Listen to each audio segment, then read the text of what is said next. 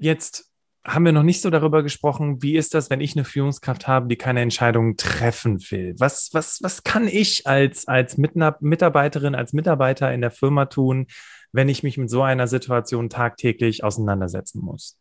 Kann ich überhaupt was tun? ähm, je nach Führungskraft, die du vor dir hast, mal mehr, mal weniger. Okay.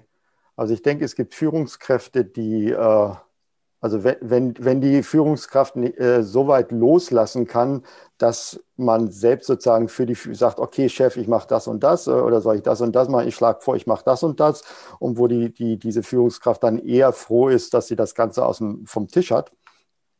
Ich glaube, dann kann man als, als Mitarbeitender ganz gut sagen, okay, ich, äh, äh ich treffe die Entscheidung so und präsentiere sie dem, dem Chef, der Chefin so, dass es für sie wahrscheinlich wohlgefällig aussieht.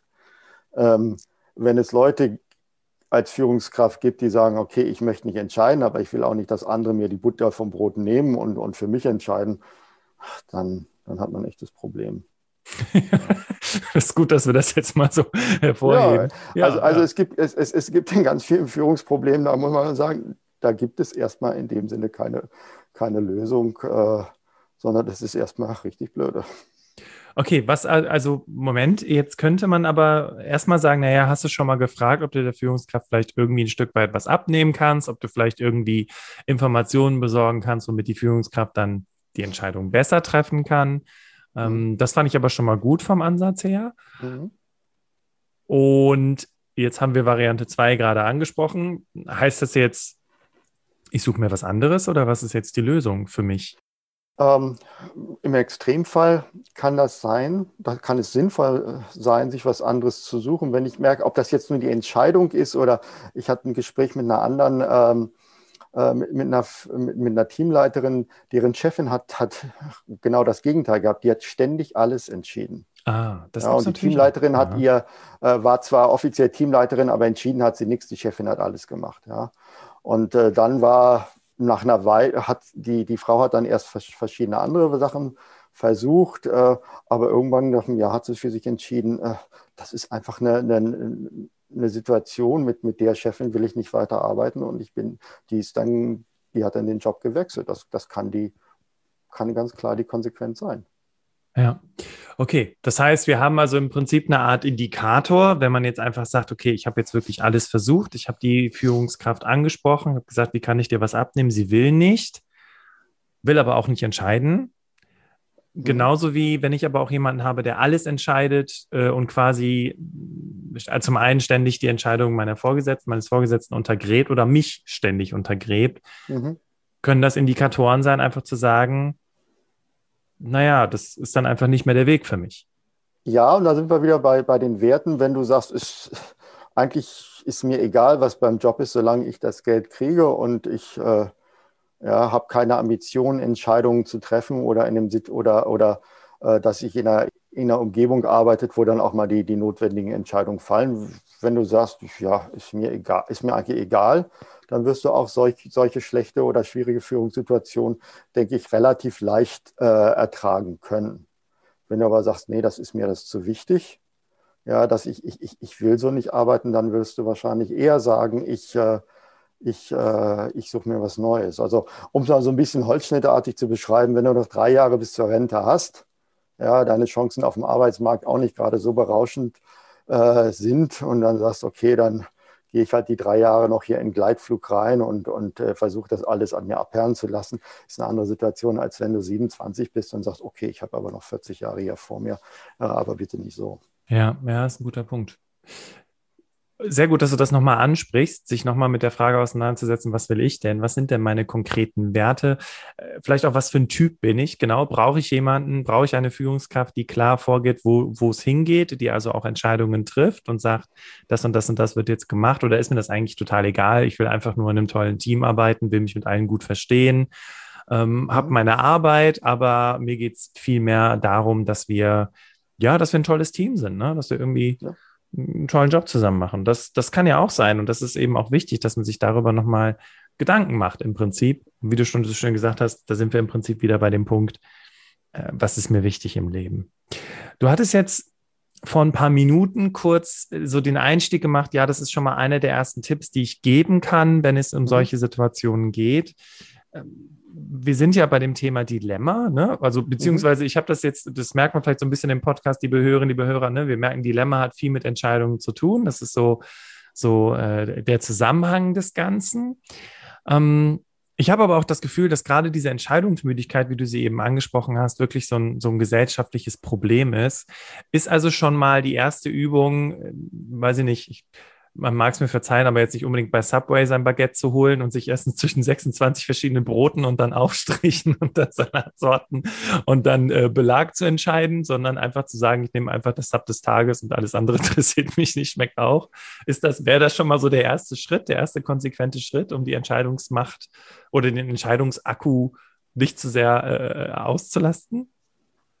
Ja, sich zumindest zu überlegen, wo man sagt, okay, das sind Bereiche, die sind mir echt wichtig und wo kann man eben anderen sagen, da gehe ich halt mit der Standardeinstellung, dem Sub des Tages, dem, der Pizza des Tages, wie auch immer, um und sage, okay, ähm, es gibt, das ist es mir nicht wert, hier wirklich Gehirnschmalz reinzusetzen. Ja.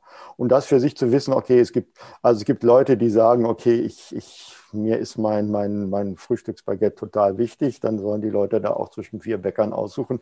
Wer einfach sagt, ich will jetzt einfach nicht mit knurrendem Magen um neun im, im Büro sitzen. Ja, also für sich selbst, also wichtig ist, nochmal, es ist eine, immer eine persönliche Sache, für sich selbst überlegen, was ist mir wichtig, was ist mir nicht wichtig. Und dann auch einfach sagen, okay, wenn mir der Bereich nicht wichtig ist, dann akzeptiere ich auch, dass das eine suboptimale Lösung ist. Und dann ist dann das mir fünf Grad. Und äh, dafür sind bei den Dingen, die, die mir wirklich wichtig sind, äh, da gucke ich rein. Also ich bin ja von der Ausbildung her Volkswirt und Volk, bei den Volkswirten gibt es immer diese Pareto-Regel. Ne, mit 20 Prozent der Arbeit kannst du 80 Prozent erreichen und für die anderen 20 Prozent, für den Rest machst du noch 80 Prozent der Arbeit. Und das würde ich auch sagen, konzentriere dich auf den 20 Prozent der Entscheidungen, die dir wichtig sind und den Rest lässt du dann mehr oder weniger nicht schleifen, aber dann erstmal laufen. Mir ist gerade in den Sinn gekommen, Christian, Perfektionismus steht uns dann aber auch ganz häufig im Weg. Ne? Wir wollen den Definitiv. perfekten Job, wir wollen die perfekte Entscheidung, wir wollen, äh, weiß ich nicht, den perfekten Partner, die perfekte Partnerin. Ja. Was ist denn, wenn ich so ein Typ bin, wenn ich quasi vom in Anführungszeichen Perfektionismus geplagt bin? Tendenziell ein ziemlich unglücklicher Mensch. Okay. Äh, ja, also jetzt, also Entschuldigung, aber es wird eigentlich E, e, egal wie ich mich entscheide, ich werde dann wahrscheinlich immer feststellen, dass es da keine Perfektion gibt. Und ich laufe dann immer Gefahr zu hadern, hätte ich nicht vielleicht bei dem anderen doch ein Quäntchen mehr oder näher an, an die Perfektion mich ranrobben können. Aber ich glaube, dieses, ähm, dieses Gefühl, ich kann auch mal fünf Grad sein lassen, macht es einem bei Entscheidungen sehr viel einfacher, vor allem weil wir die Unsicherheit nie aus den Entscheidungen rausholen können. Und so wie du Unsicherheit hast, wirst du nie an Perfektion rankommen. Hast vielleicht mal Glück gehabt, aber nicht Perfektion.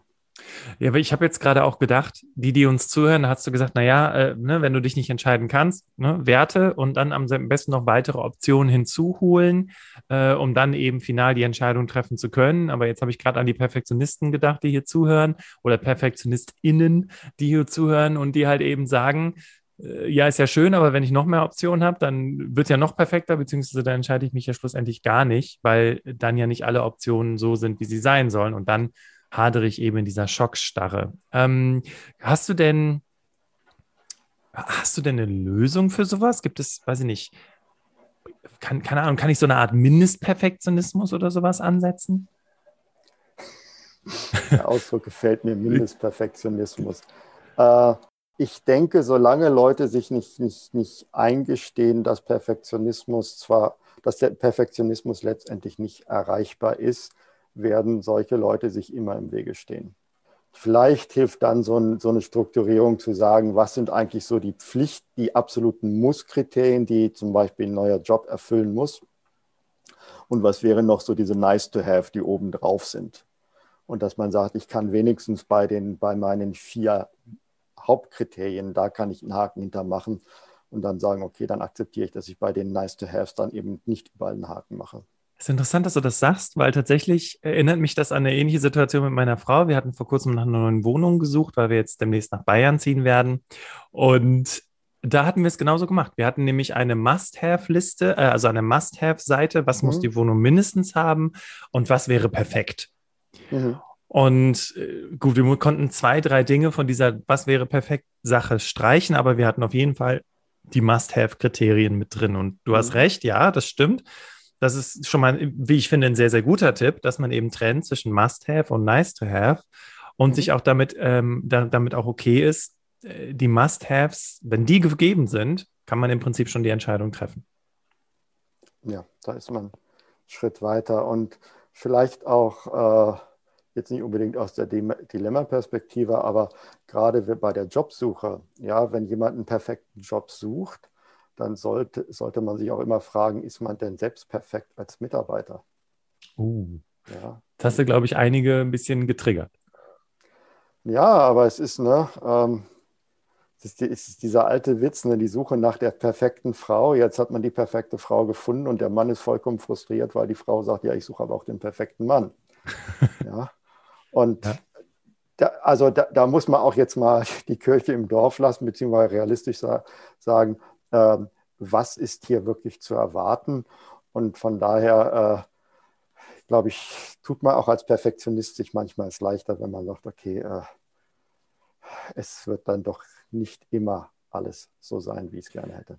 Und man könnte ja auch Folgendes sagen, das ist ganz interessant, weil ich arbeite ja auch mit Menschen, die teilweise, keine Ahnung, 15, 20 Jahre im Unternehmen sind und jetzt an diesem Punkt sind, dass sie sagen, okay, mhm. ich kriege jetzt hier ein nettes Abfindungspaket, ich suche mir jetzt was Neues und dann muss es aber das sein, was ich bis zur Rente mache. Mhm. Ähm, vielleicht noch so der Gedanke, kannst ja mal gucken, wie du das findest, sich auch zu fragen, war denn mein Leben bisher perfekt? Waren denn die Entscheidungen, die ich bisher getroffen habe, immer, beruhten die immer auf Perfektionismus oder worauf beruhten diese Entscheidungen denn schlussendlich? Ähm, ich habe noch keinen Menschen getroffen, dessen Leben zu irgendeinem Zeitpunkt perfekt war. Ja, und ich, und ich finde auch diese ganze Frage nach Perfektion ähm, nicht nur unproduktiv, sondern auch geradezu gefährlich, weil man sich einen irren Last aufbürde, dass alles perfekt sein muss. Ich, diese ganze Selbstoptimierung, ich muss hier perfekt aussehen, ich muss perfekt durch äh, organisiert sein. Und ich denke, wir sind alles Menschen und, und Perfektion ist das falsche, ist, ist einfach die, der falsche Maßstab. Ähm, vielleicht da mal, ähm, wir sind ja im, wir reden ja in der Wirtschaft sehr viel über Managen. Ja, und wenn du mal auf das Englische Bedeutung von Management zurückgeht, also aufs britische Englisch, dann ist to manage sich eigentlich durchwursteln.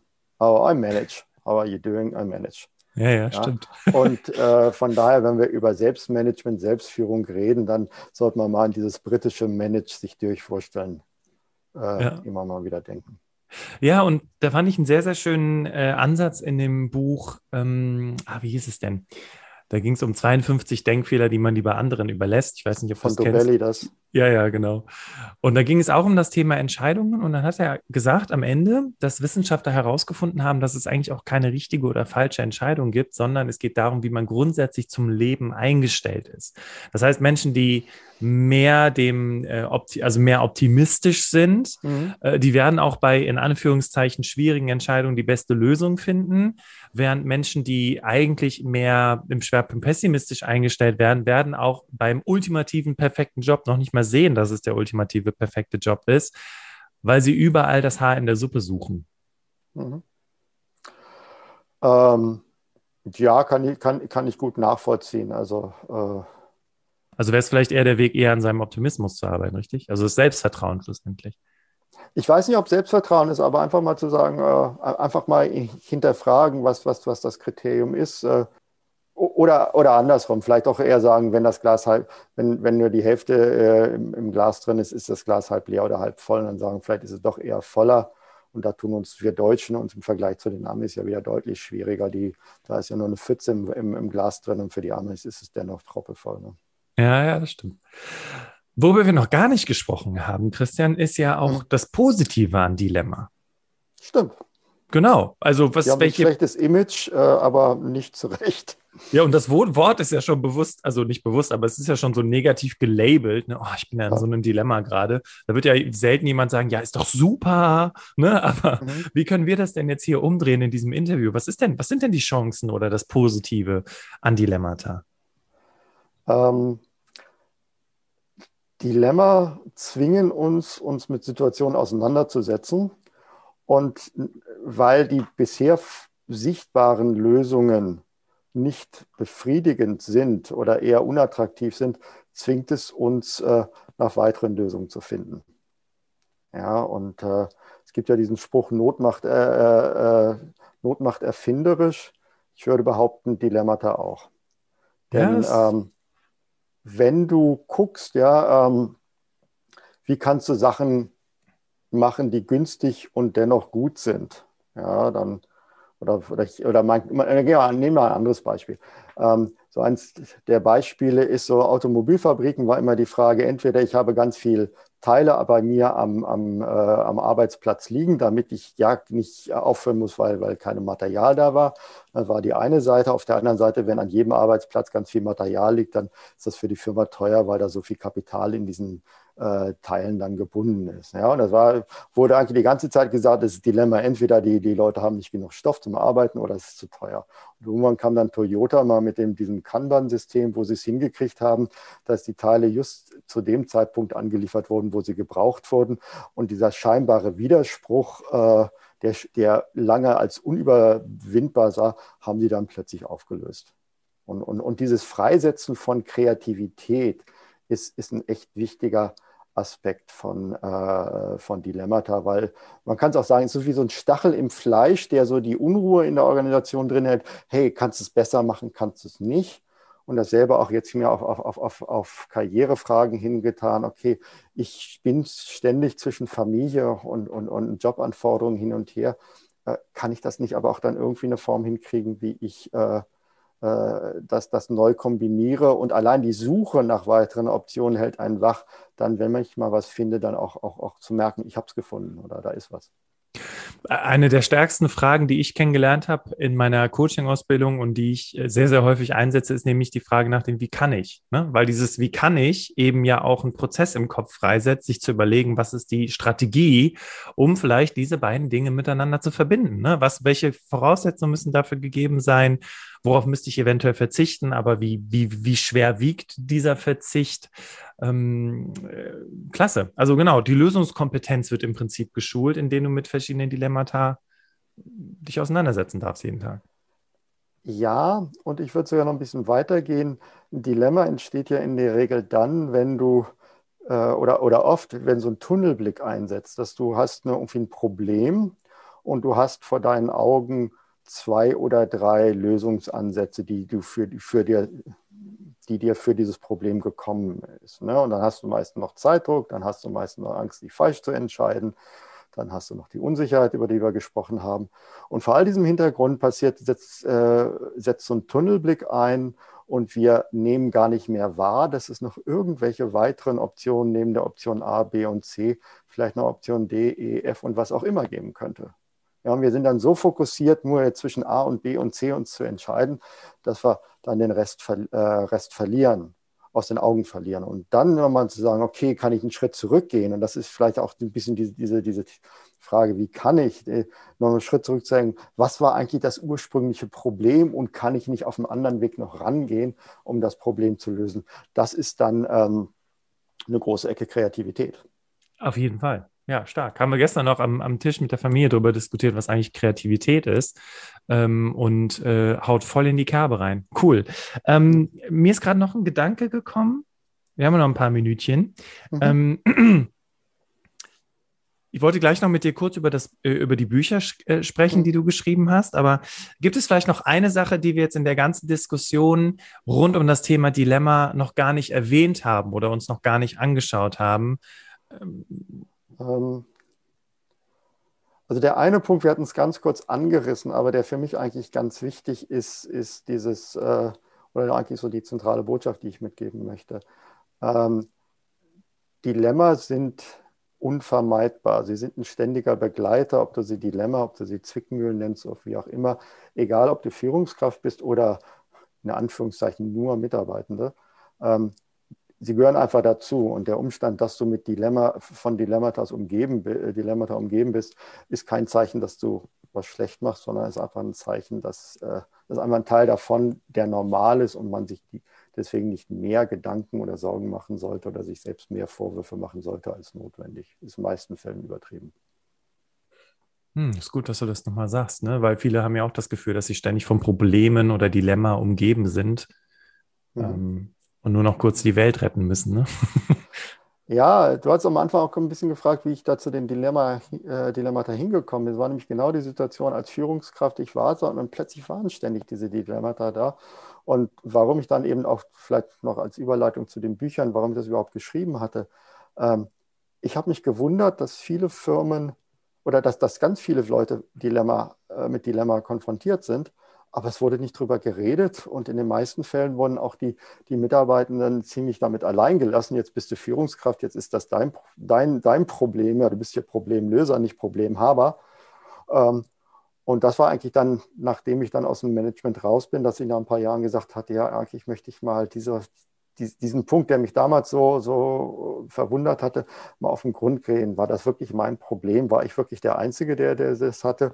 Um dann festzustellen, nee, das ist, das ist nicht mal eine Begleiterscheinung, sondern ich würde sagen, bei Führungskräften sogar zu, zunehmende Daseinsberechtigung von Führungskräften, dass, dass sie mit Dilemmas sich auseinandersetzen. Ja, könnte man also im Prinzip bei Stellenausschreibungen einfach mal berücksichtigen. Sie sind fähig, mit Dilemmata umgehen zu können, beziehungsweise äh, Problemen, Probleme zu handeln. Ist ganz interessant. Es gibt da, äh, ich komme ja aus dem Personalmanagement, da gibt es diesen Dave Ulrich als so einen der amerikanischen äh, Personalmanagement-Gurus und der hat seit 30 Jahren definiert, was für Kompetenzen Personalmanager haben müssen. Und die, diese, dieses Set an Kompetenzen, das wandelt sich immer im Laufe der Jahre. Und bei der letzten Aktualisierung von seiner Liste kam dann als achte zusätzliche Kompetenz war uh, to be a paradox manager. Ja, und er mhm. meinte, es hat zwar von Paradox gesprochen, aber er meinte eigentlich ein Dilemma.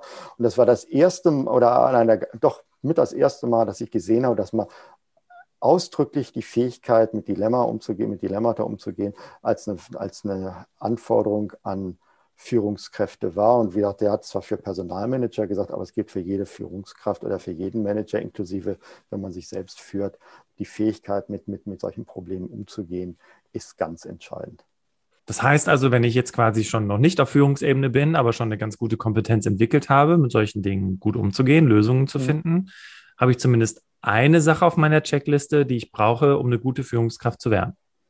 Ja, ähm, auf jeden Fall. Und ich habe auch gesehen, ich habe da für das, das, das, das letzte Buch, was jetzt dieses Jahr rauskam, habe ich mit über 120 Führungskräften gesprochen, also vom Teamleiter bis zum DAX-Vorstand.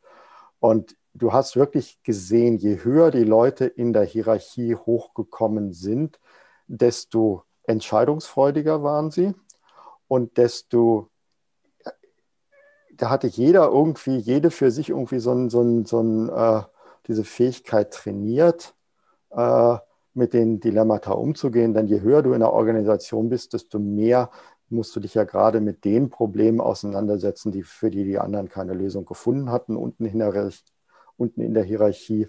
Und dann sind das immer öfter solche Dilemmata, Zwickmühlen, mit denen du zu tun hast. Was mir noch gerade in den Sinn kommt, was viele Menschen vergessen, wenn sie zum Vorstellungsgespräch eingeladen werden, ist ja, du bist hier, um eine Lösung zu finden entweder bist du selber die Lösung aufgrund deiner Kompetenz oder wenn es halt um eine Führungsposition geht, dann geht's, dann bist du halt dafür da, jetzt dafür eine Lösung zu entwickeln. Ne? Ich habe heute Nachmittag mhm. noch ein Coaching mit einer Dame, die bewirbt sich intern auf eine Führungsfunktion und die mhm. haben zu ihr ganz klar gesagt, die Aufgabe, die du ausarbeiten sollst, ist, wie kann man das Problem in dieser Abteilung lösen? ja. und, und damit ist ja klar, ne, worum es schlussendlich geht. Ähm, Finde ich gut, dass du das nochmal sagst. Vielleicht jetzt nochmal äh, für, die, für die Hörerinnen äh, und Hörer interessant, was erwartet mich denn jetzt vor allem in dem zweiten Buch, wo du mit den 120 Führungskräften gesprochen hast? Was, genau, was, was kann ich da, wenn ich mir das jetzt hole, was kann ich da jetzt für mich mitnehmen?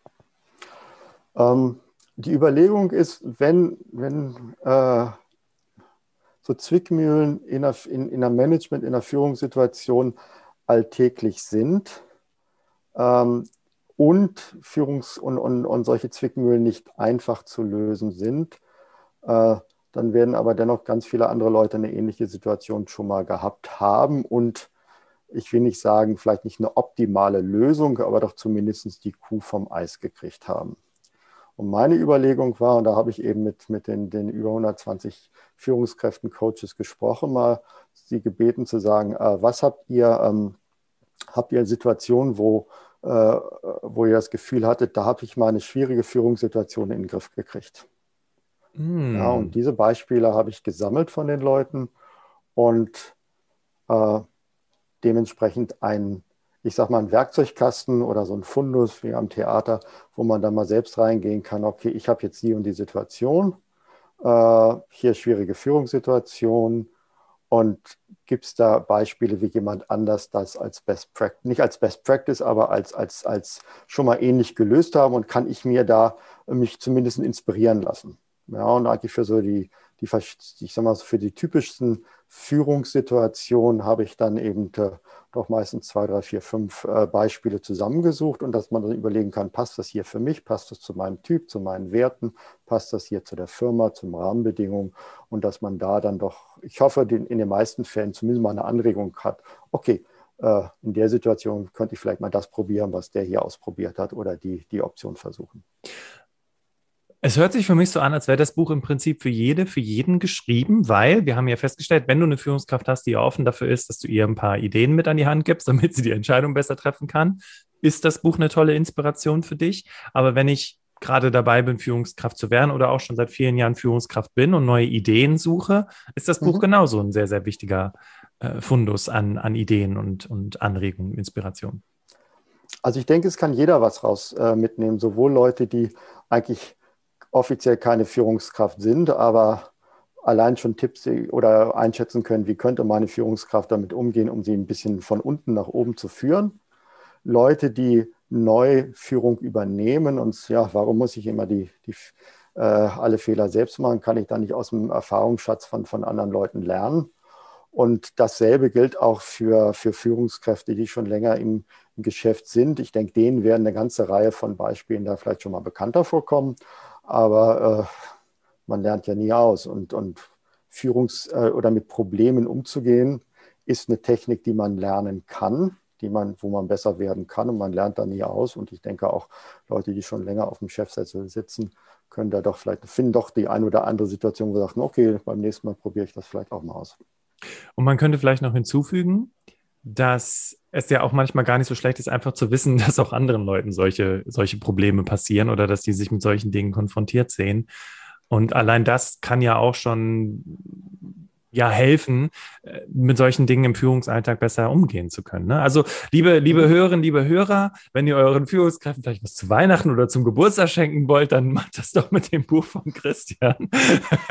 weil Hab ich, ich nichts gegen. Nö, eben, weil ich glaube, äh, dass damit halt eine Menge Menschen geholfen ist. Die werden dir wahrscheinlich niemals verraten, dass die das Buch gelesen haben. Aber mhm. damit kannst du halt eben auch den Menschen eine Freude machen oder du holst es dir eben selbst. Ähm, wie heißt das Buch, Christian, für diejenigen, die jetzt direkt nach dem Podcast auf Amazon oder wo auch immer hingehen wollen und sich äh, dieses Buch holen wollen? Also dieses Buch, über das wir eben gesprochen ha haben, heißt Raus aus der Zwickmühle, 150 plus Lösungen für schwierige Führungssituationen. Gibt es als E-Book bei Metropolitan. Also ich, ich kann es nur empfehlen, aber ich glaube, ich bin da der Falsche, den man fragt, weil ich da bestimmt nicht ganz neutral bin. Ja, das ist schon in Ordnung. Übrigens, Ladies and Gents, genau da haben Christian und ich uns auch kennengelernt beim Autorentreff, ähm, weil wir ja auch, äh, weil ich mit der Stephanie Krei ja damals auch das Buch zum Thema virtuelle Vorstellungsgespräche, äh, E-Book äh, rausgebracht habe über den Metropolitan Verlag. Und ja, schaut auf jeden Fall mal auf, dem äh, auf der Verlagsseite vorbei, raus aus der Zwickmühle, ähm, das Buch von Christian Lebrenz. Und ja, wir sind am Ende des Berufsoptimierer Podcasts angelangt. Und ich, Christian, ich muss ganz ehrlich sagen, ich fand, das war eine super spannende Diskussion, super spannender Austausch über dieses Thema. Hat mir auch total Spaß gemacht, Bastian. Also war, war eine schöne Stunde. Klasse. Ja, und äh, danke dann auch schon mal an dieser Stelle, ne, dass du uns auch mit deinem Know-how und deinem Wissen ähm, äh, bereichert hast. Und Dankeschön. ja, sehr gerne. Und äh, Ladies and Gents, äh, auch danke euch, dass ihr bis hierhin dran geblieben seid. Ja, und Ladies and Gentlemen, wenn ihr mitdiskutieren wollt, wir sprechen auf Instagram jede Woche über ein neues Thema. Du hörst jetzt hier im Podcast das Thema Dilemma und Entscheidungsfindung, aber auf Instagram diskutieren wir tatsächlich eine ganze Woche über diese Thematik. Dann schau da auf unserem Instagram-Kanal Berufsoptimierer vorbei, diskutiere mit uns. Wir freuen uns auf dich und ihr kennt es jetzt schon. Ich sage auch nochmal von meiner Seite ein ganz, ganz großes Dankeschön. Verabschiede mich an dieser Stelle und ähm, übergebe das letzte Wort an unseren Interviewgast Christian. Ich kann eigentlich nur zwei, also zum einen, ich bedanke mich für das to tolle Gespräch, Bastian. Ähm, ich kann Ihnen eigentlich nur ein, einen Punkt wirklich, äh, oder möchte ihm vor allem einen Punkt mitgeben, ist, ähm, Dilemmata sind vollkommen normal. Äh, hören Sie auf, sich die Schuld dafür zuzuschieben, dass Sie diese Dilemmata ständig um sich herum haben. Und weil es etwas Normales ist, kann ich Ihnen nur wünschen, dass Sie einen möglichst entspannten Umgang mit dieser Art von Problemen entwickeln äh, sie werden uns immer begleiten. Von daher lohnt es sich, sie auch irgendwie in den Griff zu kriegen.